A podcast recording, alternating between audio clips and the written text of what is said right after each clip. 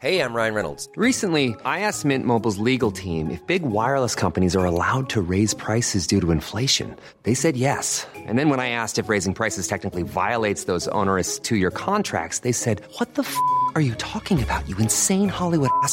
So to recap, we're cutting the price of Mint Unlimited from $30 a month to just $15 a month. Give it a try at mintmobile.com slash switch. $45 upfront for three months plus taxes and fees. Promo rate for new customers for limited time. Unlimited more than 40 gigabytes per month. Slows. Full terms at mintmobile.com.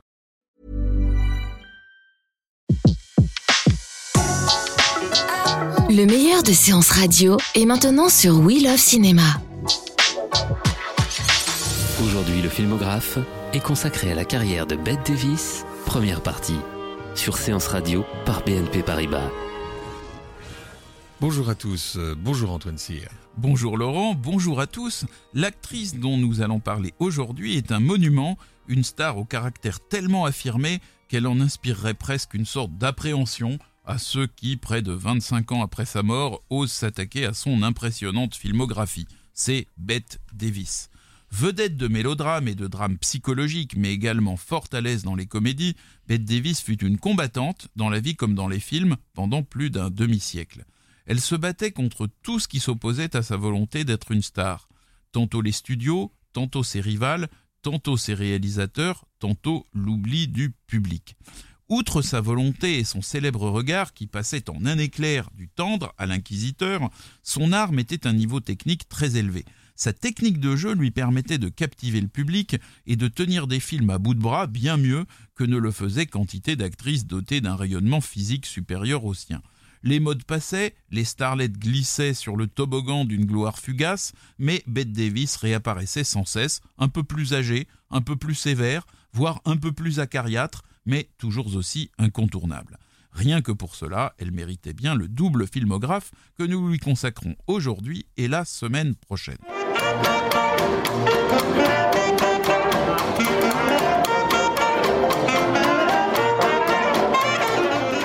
Elle était née en 1908 dans une famille puritaine de Nouvelle-Angleterre et très vite apparut dans son regard une petite expression sévère qui semblait perpétuellement rappeler ses interlocuteurs aux convenances. Son père, Harlow Morel Davis, était particulièrement avare de compliments pour sa famille. Un jour, il quitta définitivement sa femme et ses deux filles, ce que regrettera peu la jeune Ruth Elizabeth, la future Bette, qui dira qu'avec lui, l'ambiance à la maison n'était pas joyeuse. Elle dira aussi Bien sûr que j'ai remplacé mon père, je suis devenu mon propre père, et tout le reste aussi. Ceci explique peut-être cela. Fascinée à 16 ans par Le Canard Sauvage, une pièce d'Ibsen qui raconte l'histoire d'un couple dont la rupture entraînera le suicide de leur fille, Bette Davis comprit que le théâtre était sa vocation. Elle adopta le prénom de Bette sur les conseils d'une amie qui avait lu La cousine Bette de Balzac, et poussée par sa jeune et dévouée sœur Bobby, elle passa une audition à la John Murray Anderson Drama School de New York, où enseignait notamment la célèbre danseuse Martha Graham. Impressionnés par son talent, les responsables de l'école acceptèrent son inscription, alors que malgré les efforts de sa mère, elle n'avait pas les ressources suffisantes pour payer les frais de scolarité. Elle fut bientôt remarquée par le futur grand réalisateur Georges Cukor, qui dirigeait alors une troupe de théâtre et qui lui offrit un petit rôle en 1928. C'est à cette époque qu'elle va rencontrer Myriam Hopkins, une autre comédienne ambitieuse qui ne, cessait d'intriguer contre elle, et donc euh, elle s'en fit à cette époque-là une ennemie pour la vie. Et pourtant, elles vont se retrouver, elles joueront ensemble dans deux films, mais n'anticipons pas. Bientôt, Bette Davis fut recrutée pour jouer le rôle d'Edwig, celui de la jeune fille tourmentée du canard sauvage. le jour de la première, son père, qui n'avait rien fait pour soutenir sa vocation théâtrale, lui envoya un télégramme d'encouragement. Elle lui répondit par un cinglant Cher papa, Merci de t'être souvenu de moi. Cela m'a rendue très heureuse. Et ce charmant euh, Papa Davis euh, mourra d'une attaque cardiaque en 1938, c'est-à-dire lorsque sa, son actrice de fille aura 30 ans et une bonne trentaine de films derrière elle. Bette Davis euh, débute à Broadway fin 1929 dans Broken Dishes, une pièce de l'auteur à succès Martin Flevin, qui sera jouée 178 fois et qui lui permettra d'accéder à la notoriété. Elle va être remarquée par un dénicheur de talent d'Universal et elle débute au cinéma dans The Bad Sister en 1931, réalisé par Hobart Henley. La prestation de Bette Davis fut plutôt effacée. D'ailleurs, la distribution comportait un autre tout jeune acteur du nom de Humphrey Bogart, qui serait bientôt comme elle l'un des grands acteurs de la Warner, mais ni l'un ni l'autre, ni Bette Davis ni Bogart ne furent jugés convaincants par les responsables d'Universal. Et pourtant, ils vont se revoir, et même assez souvent. Pour euh, ce studio, pour Universal, Bette Davis va encore jouer des rôles secondaires dans Sid de John Hempstall et dans Walter Lowbridge de James Well. Et puis alors ensuite, elle va être prêtée à d'autres studios pour des films à petit budget et son contrat ne fut pas renouvelé.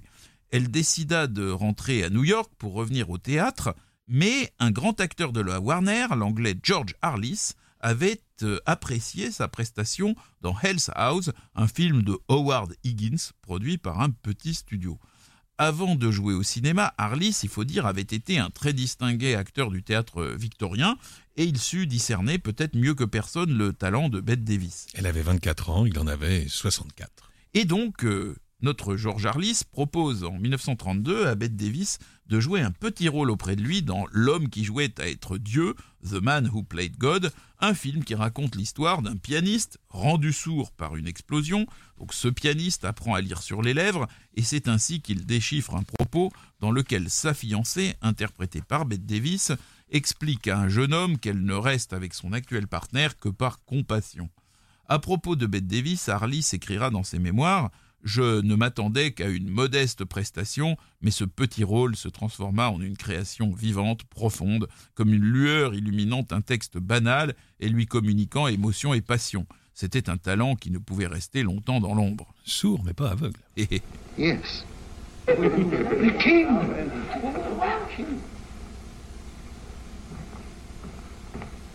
Maestro!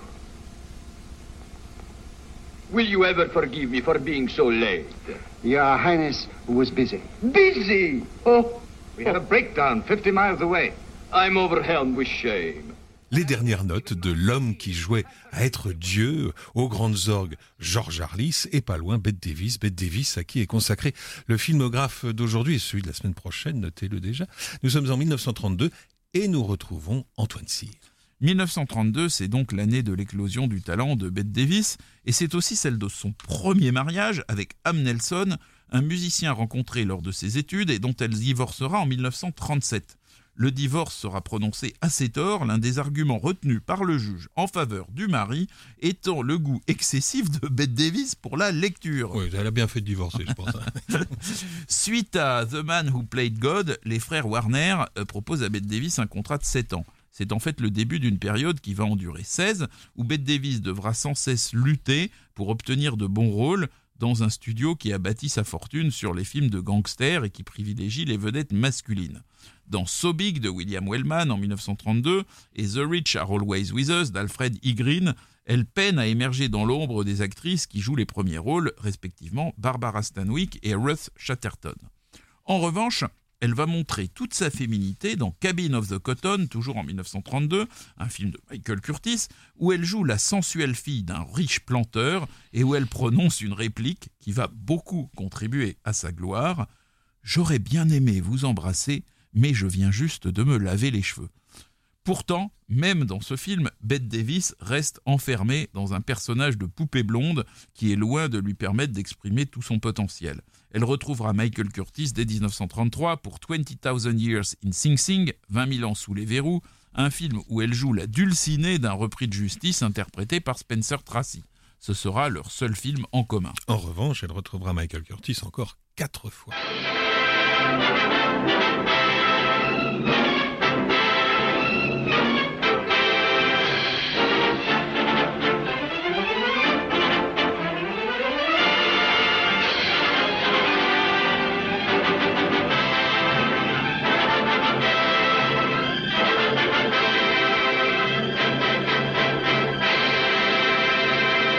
Un extrait de la bande originale de 20 000 ans sous les verrous de Michael Curtis. Et on retrouve Bette Davis en compagnie d'Antoine Cyr. En 1933, Bette Davis est la vedette d'un film de Robert Florel, l'un des Français d'Hollywood, qui va déchaîner la colère des ligues de vertu et contribuer à la mise en place du célèbre code Hayes, ex-Lady. Pas de quoi fouetter un chat de nos jours pourtant, puisqu'il s'agit simplement de l'histoire d'un couple qui choisit l'union libre sous prétexte que le mariage risquerait de nuire à leur amour. Bette Davis n'aimait pas ce film, où elle apparaît dans des toilettes plus sophistiquées les unes que les autres, elle estimait que n'importe quelle jolie fille d'Hollywood aurait pu servir de faire valoir à cette garde-robe. Et alors ce qui est drôle, c'est qu'on retrouvera un plan de ce film 30 ans plus tard, au tout début de Qu'est-il arrivé à Baby Jane, le célèbre film de Robert Aldrich, dont on parlera plus tard évidemment, lorsqu'un producteur constate que l'enfant star Baby Jane est devenue une jeune actrice vraiment sans grand talent, et c'est évidemment Bette Davis. En 1934, Michael Curtis associe Bette Davis à James Cagney pour Jimmy the Gent, une sympathique comédie, mais c'est dans un film de John Cromwell, produit par la RKO, à qui elle a été prêtée, qu'elle va exprimer pour la première fois sa personnalité. Of Human Bondage, l'emprise, tirée d'une histoire de Somerset Maugham.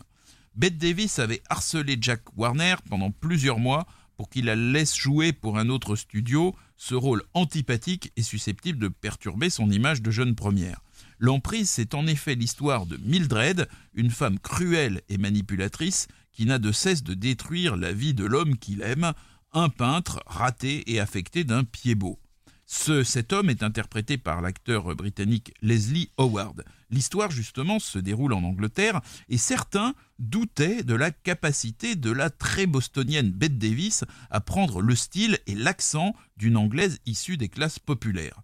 Ce genre de défi lui plaisait, on voit qu'elle s'amuse vraiment beaucoup dans le film à prendre cet accent, et elle recruta même une domestique anglaise qui lui servit de coach pendant la préparation du film. Et ce sera sa première nomination à l'Oscar, il y en aura beaucoup d'autres, remportée cette année-là par Claudette Colbert pour New York Miami. Et Claudette Colbert était tellement persuadée que ce serait Bette Davis qui aurait la, statuette qu'elle est même pas venue euh, à la cérémonie. Pour son retour euh, à sa maison mère, à la Warner, Bette Davis se voit confier un nouveau rôle d'ambitieuse manipulatrice dans Housewife, un film d'Alfred E. Green avec George Brent, un acteur dont elle disait qu'il était son partenaire préféré, puis elle interprète une meurtrière psychopathe dans Border Town, Ville Frontière, un film d'Archie Mayo, où, exactement comme Aida Lupino dans Une femme dangereuse, elle révèle sa vraie nature dans une scène de tribunal. Elle partage l'affiche de Border Town avec Paul Mooney, qui était alors l'une des toutes premières vedettes masculines d'Hollywood.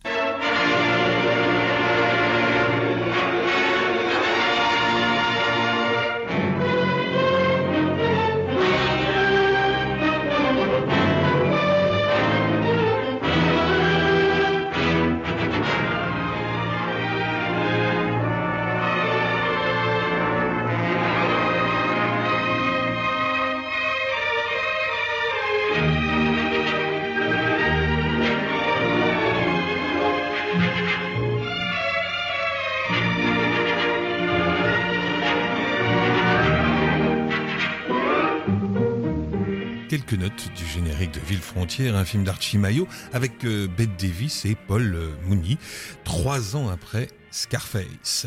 Vous écoutez le filmographe sur euh, Séance Radio et on retrouve Antoine Cyr toujours en compagnie de Bette Davis. Bette Davis obtient son premier Oscar pour L'intruse, Dangerous en 1935, un film d'Alfred E. Green où elle joue une actrice alcoolique et déclinante qui va être remise en selle grâce à un architecte plein de bons sentiments interprété par Franche Autone. Son bienfaiteur va tomber amoureux d'elle, mais elle a oublié de lui préciser un petit détail, l'existence d'un mari qui ne veut pas divorcer. Bette Davis considérait qu'elle aurait dû obtenir l'Oscar pour l'emprise et que sa prestation dans l'intruse était nettement moins méritoire. Et cette statuette fut rachetée aux enchères en 2002 par un certain Steven Spielberg qui, qui la restitua à l'Académie des Oscars. Malgré cette récompense, Jack Warner refuse de prêter Bette Davis à la RKO pour jouer un rôle auquel elle tenait, celui de la reine Elisabeth Ier aux côtés de Katharine Hepburn dans le Mary Stuart de John Ford. Elle se console temporairement avec La forêt pétrifiée, un film d'Archie Mayo où elle retrouve Leslie Howard, son partenaire de l'emprise, et qui a surtout le mérite de révéler Humphrey Bogart dans le rôle d'un tueur sans scrupules, mais intéressant. Et c'est Leslie Howard qui insista pour que ce soit Bogart qui soit engagé, et en souvenir de, de ce petit coup de pouce comme ça à sa carrière, 15 ans plus tard, avec Lorraine Bacall, sa femme, eh bien, il prénomma sa fille euh, Leslie. Bette Davis est ensuite euh, embarquée par la Warner dans deux screwball comédies plutôt médiocres, Golden Arrow d'Alfred E. Green, où elle retrouve George Brent, puis Satan Met a Lady de William Dieterle, une adaptation loufoque du Faucon maltais de Dashiell Hammett. C'était la deuxième adaptation du roman, en attendant évidemment celle cinq ans plus tard, John Huston. Alors tout ça, c'en est trop pour Bette Davis qui entre en conflit avec ses producteurs, bien que ceux-ci aient promis d'acheter pour elle les droits d'Autant en emporte le vent, énorme best-seller sorti en 1935. Elle reçoit une offre de Ludovico Toplitz, un producteur italien basé à Londres qui lui explique qu'elle ne peut être réduite en esclavage par la Warner et lui propose deux fois 60 000 dollars pour tourner deux films, l'un avec Nigel Bruce et l'autre avec Maurice Chevalier. Bette Davis claque la porte de la Warner et embarque discrètement pour l'Europe à bord d'un paquebot qui relie le Canada à l'Écosse. Elle visite Londres et Paris, elle est enchantée, mais elle apprend que ses projets sont bloqués par la Warner qui se prévaut de son contrat d'exclusivité. Elle engage un procès devant les tribunaux anglais, non seulement elle le perd et est condamnée à payer les frais de justice, mais elle se fait une mauvaise réputation à Londres, l'opinion percevant sa cause comme celle d'une diva qui s'estime exploitée alors que son salaire annuel nourrirait une dizaine de familles de la classe moyenne. Les deux projets de Toplitz sont abandonnés, mais Jack Warner lui pardonne son escapade et, magnanime, dispense Bette Davis de payer les frais de justice. Même si la Warner n'achètera finalement pas, les droits d'autant en emportent le vent, Bette Davis n'est pas totalement perdante car le studio lui proposera désormais des films plus conformes à ses aspirations.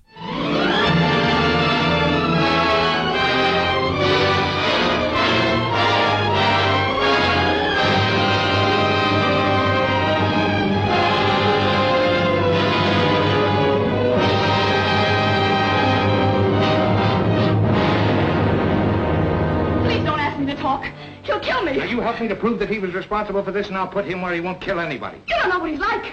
He stops at nothing. People just disappear and never heard of again. I don't want that to happen to me.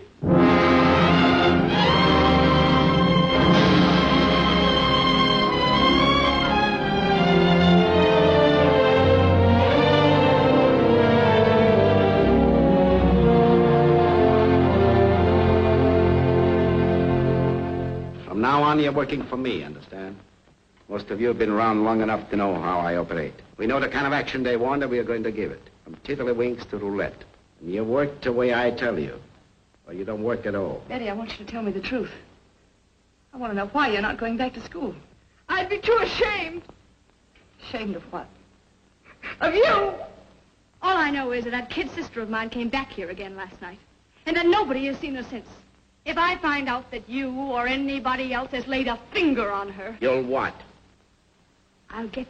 Un extrait de la bande-annonce de Femme marquée, le film dont on va parler maintenant. Antoine Cyr. Oui, pour son retour à Hollywood, Bette Davis tourne dans cet excellent film Femme marquée de 1937, un film de Lloyd Bacon, dans lequel elle interprète une hôtesse, le code Hayes n'aurait jamais laissé parler d'une prostituée, qui se révolte contre un gros bonnet de la pègre après le meurtre de sa sœur. Elle-même est violemment battue par les gangsters et la légende veut que, mécontente des bandages qui lui avaient été faits par la production, elle se soit rendue chez un vrai médecin pour les faire refaire. Dans ce film, Humphrey Bogart interprète un procureur et on le retrouve à nouveau aux côtés de Bette Davis dans Kid Galahad, le dernier combat en 1937, un film de Michael Curtis avec Edward G. Robinson qui se déroule dans le milieu de la boxe. Et pour ces deux films, Femme marquée et Le dernier combat, elle obtiendra la coupe Volpi du Festival de Venise 1937. En 1937 toujours, Bette Davis tourne le premier de ses quatre films pour Edmund Goulding, Une certaine femme avec Henry Fonda. Elle interprète une jeune femme simple et aimante, odieusement persécutée par le riche père de l'homme qu'elle aime.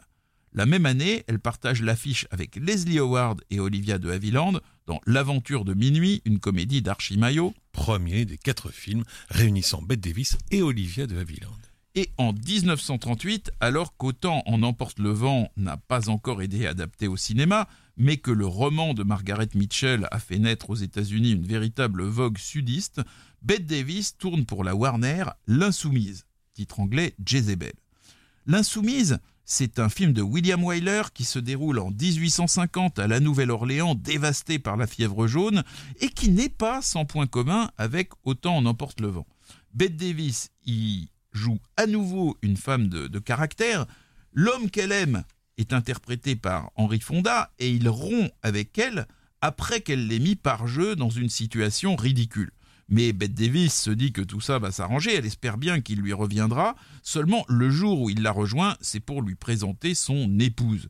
La scène où Bette Davis découvre qu'elle est prise à son propre piège et jouée avec une finesse qui est la marque des plus grandes, Henry Fonda lui dit Voici Amy, ma femme, et la réaction de Bette Davis, d'une sobriété totale, s'avère un formidable moyen d'incarner une espèce de, dévastation intérieure euh, insondable. Jezebel, l'insoumise, va connaître un énorme succès et Bette Davis va recevoir pour ce film un deuxième Oscar. Lui aussi racheté par Spielberg quelques années plus tard.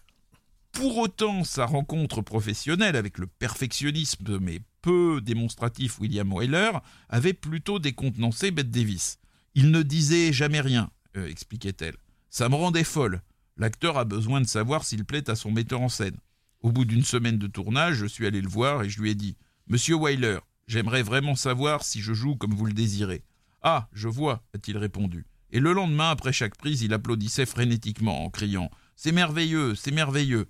Je lui ai demandé ensuite de revenir à sa première manière, car celle-là ne me convenait pas du tout. Il ne donnait aucune indication de jeu. Tout ceci n'empêcha pas William Wyler et Bette Davis de vivre une torride histoire d'amour qui prit fin avec le tournage de Jezebel, rupture sentimentale qui ne les empêcha pas de tourner ensemble d'autres films. Et non des moindres, La Lettre en 1940, La Vipère en 1941, deux films dont on reparlera dans la seconde partie du filmographe spécial Bette Davis la semaine prochaine.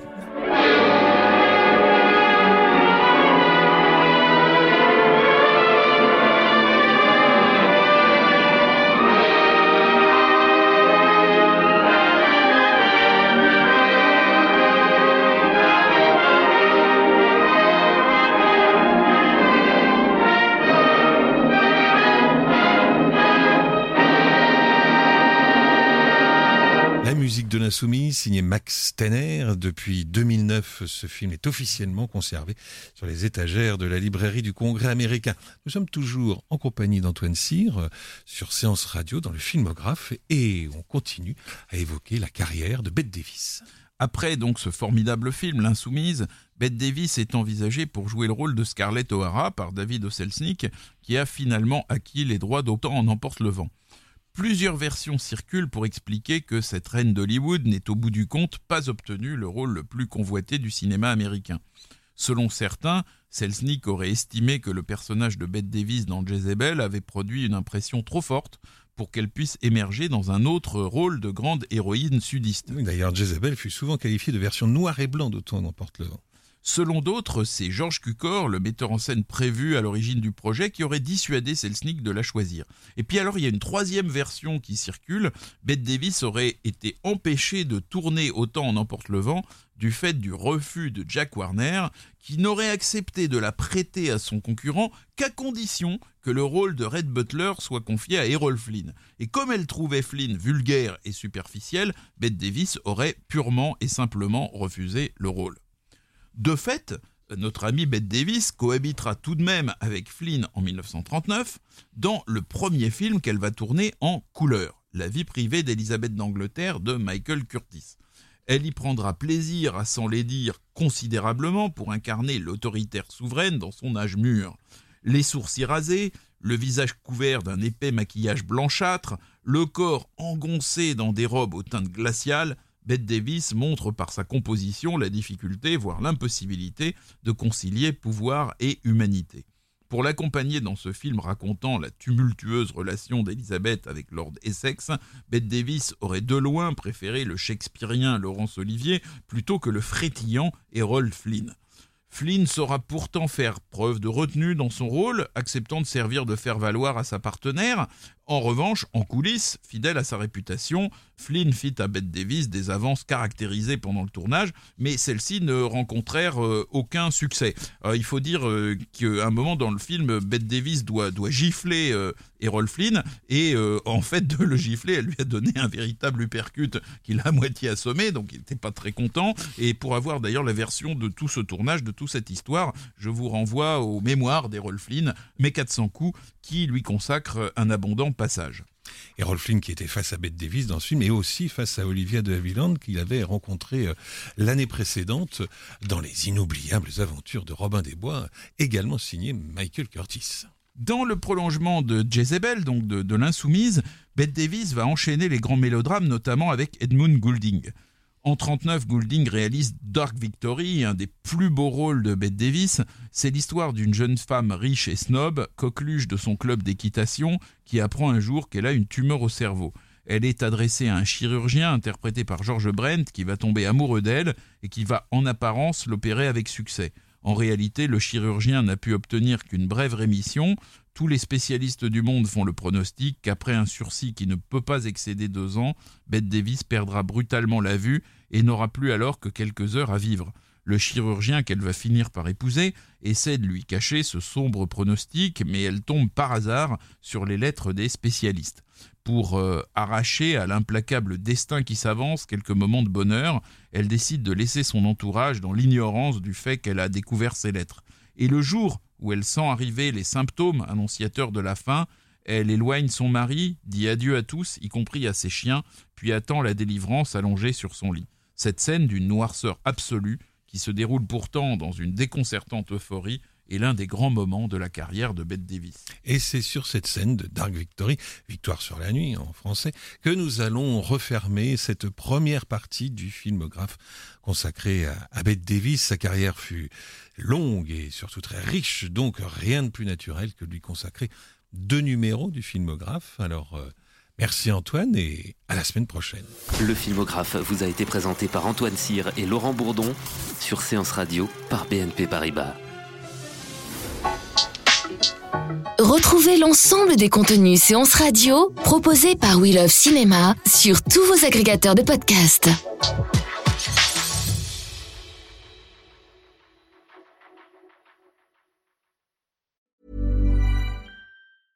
Flexibility is great. That's why there's yoga. Flexibility for your insurance coverage is great too. That's why there's United Healthcare Insurance Plans. Underwritten by Golden Rule Insurance Company, United Healthcare Insurance Plans offer flexible, budget friendly coverage for medical, vision, dental, and more. One of these plans may be right for you if you're, say, between jobs, coming off your parents' plan, turning a side hustle into a full hustle, or even missed open enrollment. Want more flexibility? Find out more about United Healthcare Insurance Plans at uh1.com.